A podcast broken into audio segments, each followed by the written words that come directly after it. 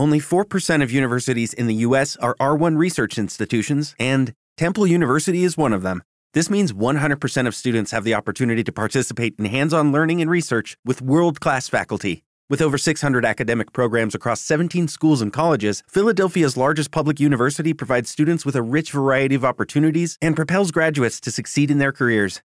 Temple University. Schedule a campus tour today at admissions.temple.edu/visit.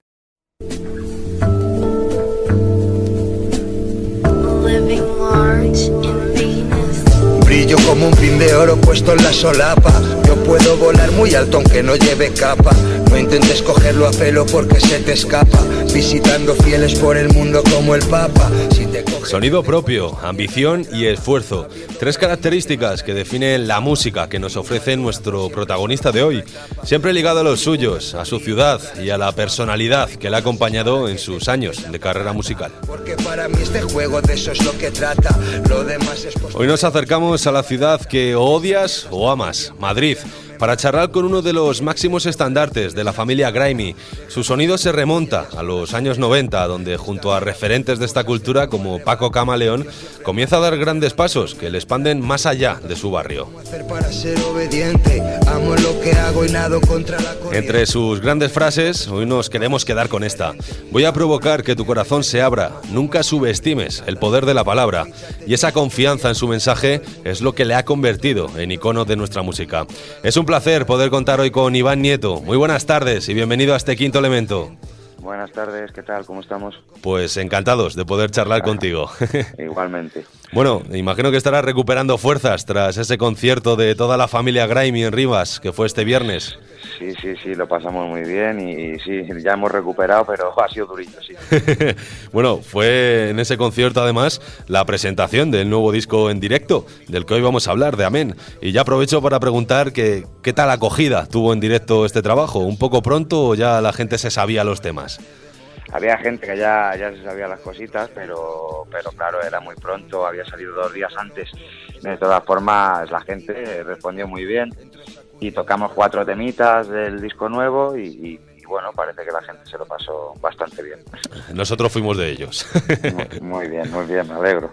Bueno, pues ahora sí nos vamos a meter de lleno con Amén, un trabajo que llega tres años después de Mirlo Blanco, tu anterior álbum, y que cuenta con 14 temas. Aunque suene un poco a pregunta típica, a mí me gustaría conocer el porqué de ese título, ya que Mirlo Blanco tengo entendido que era por hacer alusión a la suerte, ¿no? Pero ¿de dónde viene este Amén? Pues este amén eh, viene, no viene tan ligado a, a la religión, ni, ni, ni a la Biblia, ni a Cristo, ni, ni a nada de eso, sino es más como, como cuando eh, dices una frase que sentencia y, y- y te dicen amén, ¿no? Es como, como bien dicho, ¿no? Como ahí queda, ¿no? Pues viene más ligado a eso, lo que pasa es que luego pues también está cargado de simbología y si en alguna en alguna eh, cosa se parece algo religioso es pues en eso en mis dudas ante la religión que siempre esperes o en, en mis discos o, o, o todo eso es un poco va englobado en todo eso Tiene una- un doble sentido, podríamos decir.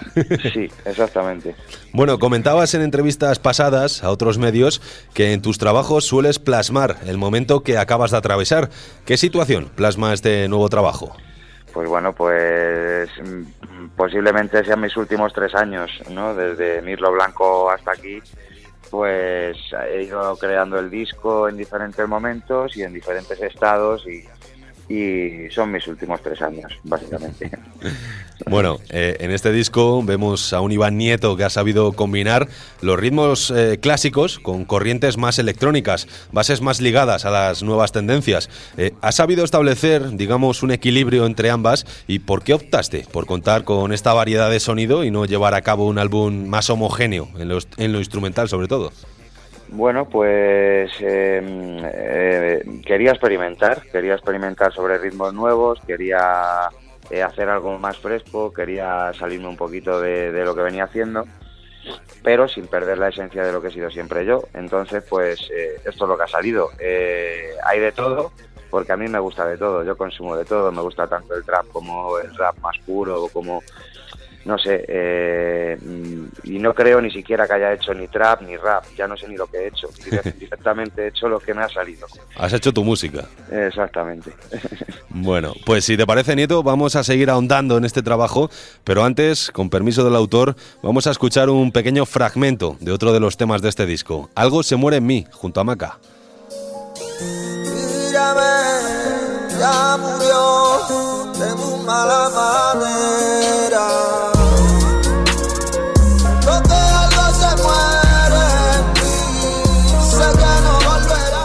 Pues estamos escuchando este track 9 del trabajo, Algo se muere en mí, junto a Maca, y que supone una de las colaboraciones del trabajo.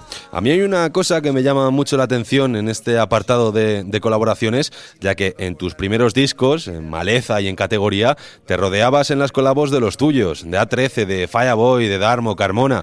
Pero llegó el Mirlo Blanco y decidiste ir más allá, contando con artistas como Tote King, como La Mala, como Lefey, además, eh, con los que no habías colaborado hasta entonces. Ahora sale Amén y encontramos otros artistas como Maca, que estamos escuchando, como De La Fuente, como Iván Cano, además de los nombres y de los hombres que siempre te acompañan.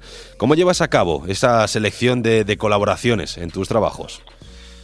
Pues mira, generalmente mm, eh, hasta, hasta Maleza eh, eh, me iba de, la gente de mi cercanía, ¿no?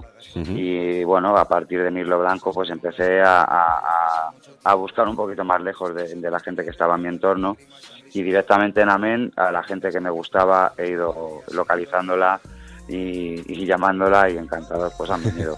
no hay y, ninguno que se haya rajado, ¿no? no, no hay ninguno, no hay ninguno. Pero vamos, que, que muy a gusto con ellos, claro, por supuesto, y, y, por supuesto Maca y De La Fuente, pues no sé, ahora mismo están en otro nivel ya. Son gente que están arriba ya.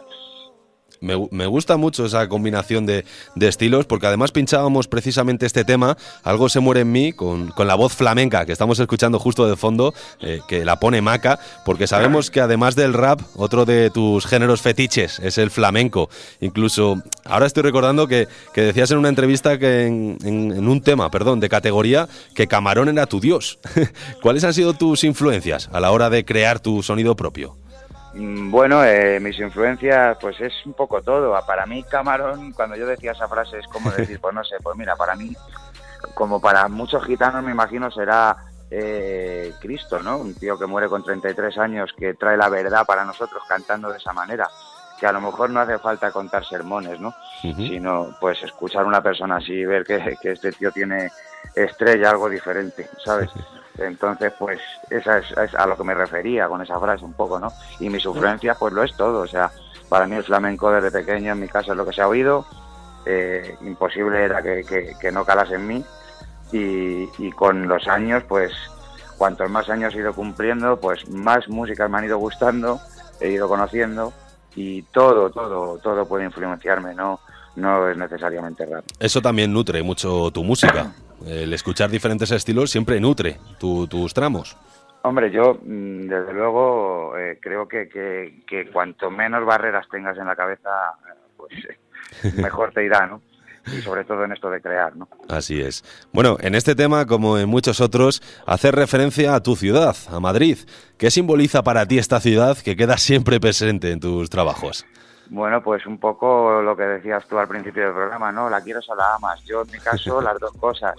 A ratos, ¿no? Porque, Según el día. Porque lo que está claro es que es muy intensa, que el ritmo es muy vertiginoso y que, y que bueno, que, que, que, que pues te, te, influye, te influye en lo que ves, en lo que te rodea y en todo, ¿no? Entonces, pues... Uh -huh. Ese soy yo, esta ciudad pues soy yo un poco. Todo lo que yo hablo creo que, que, es, que es muy madrileño y se nota mucho de dónde soy. Se nota mucho, lo, se nota mucho cuando lo ves desde fuera, se nota mucho y ese amor por la tierra que, que siempre llegas, llevas unido. Sí, es ese, ese, ese amor-odio, ¿no? Quizás. Sí, sí, totalmente. bueno, pues seguimos hablando con Iván Nieto de su nuevo disco que ya podéis adquirir tanto en formato físico como en digital, amén.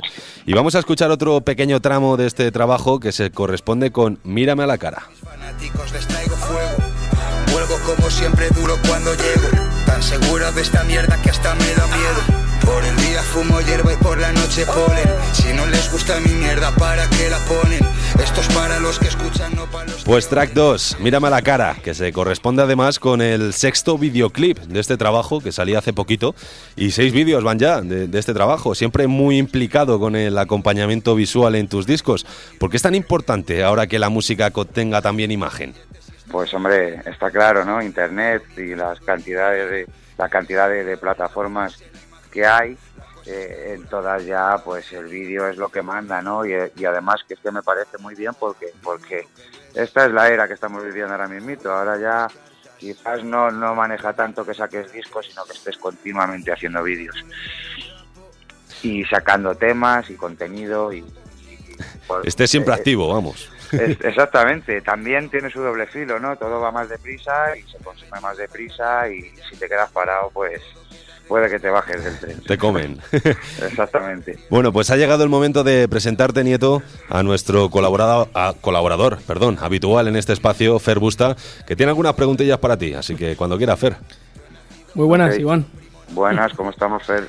En relación a lo que estabais hablando ahora, eh, tú has decidido sacar discos la semana pasada, sacando Amén, pero ¿tú crees que el formato físico va a acabar sucumbiendo a las, a las nuevas plataformas de las que estabais hablando, que, que ahora es más importante seguir activo que sacar un disco? Hombre, yo creo que sí. Creo que, que esta nueva manera de funcionar se lo devorará todo y que el formato físico acabará sucumbiendo seguro, como sucumbió todo, como sucumbió el vinilo, como su- sucumbió las cintas de, de, de- de vídeo, como el VHS y como todo. O sea, todo tiene su ciclo y creo que al fin y al cabo el CD físico es un formato más que es plástico y que acabará cogiendo polvo en la estantería cuando lo demás, cuando vendemos datos. Hoy en día Internet es lo que hay. ¿Puede ser Amén tu último disco formato físico? Yo saco mi último... no, no lo sé, no lo sé, hombre. Eso lo va a marcar el ritmo de, de la evolución. Porque yo, desde luego, no. Si desde luego se siguen vendiendo CDs, yo los venderé. Pero si sucumbe, pues habrá que vender como sea. Bueno, siempre queda bonito. Hay gente que, que tiene fetiche por Claro, esos pero discos, por esos trabajos. siempre, Vinilos será incluso. para románticos ya. Han vuelto además ahora la tendencia por los vinilos. Estábamos viendo que los últimos trabajos se están sacando también en vinilo, que parece que está cobrando vida de nuevo. Pero claro, bueno, cobrando vida, bueno, pues sí, hay unos cuantos románticos que hoy en Eso, día románticos. vinilos, porque desde luego el resto de la humanidad ya ves cómo vamos, o sea, como un tiro comprando datos por el móvil, así es como, como está la vida. Yo tengo un par de vinilos y no sé dónde ponerlos porque no tengo reproductor de vinilos, así que Suele pasar, suele supongo que pasar. habrá más gente como yo. Suele pasar. Bueno, pues ahora sí nos vamos a ir acercando a la recta final de esta entrevista. Y permítenos, Iván, pero en este espacio nos gusta cerrar siempre con temas antiguos de nuestros invitados. Y por ello vamos a tirar de Dharma Karma. Dios da. Hijos de puta quieren quitarme de en medio. Mira, traje mierda fresca, tú solo respira. Como un guante de látex, mis palabras se estiran. Y apunto con mi boca, te tengo en el punto mira. Sigue creyéndote machungo, vive en tu mentira como vengo ya. Pues este tema que pertenece al álbum, decía, Dharma Karma, y, y al año 2003, 14 años ya de este sonido.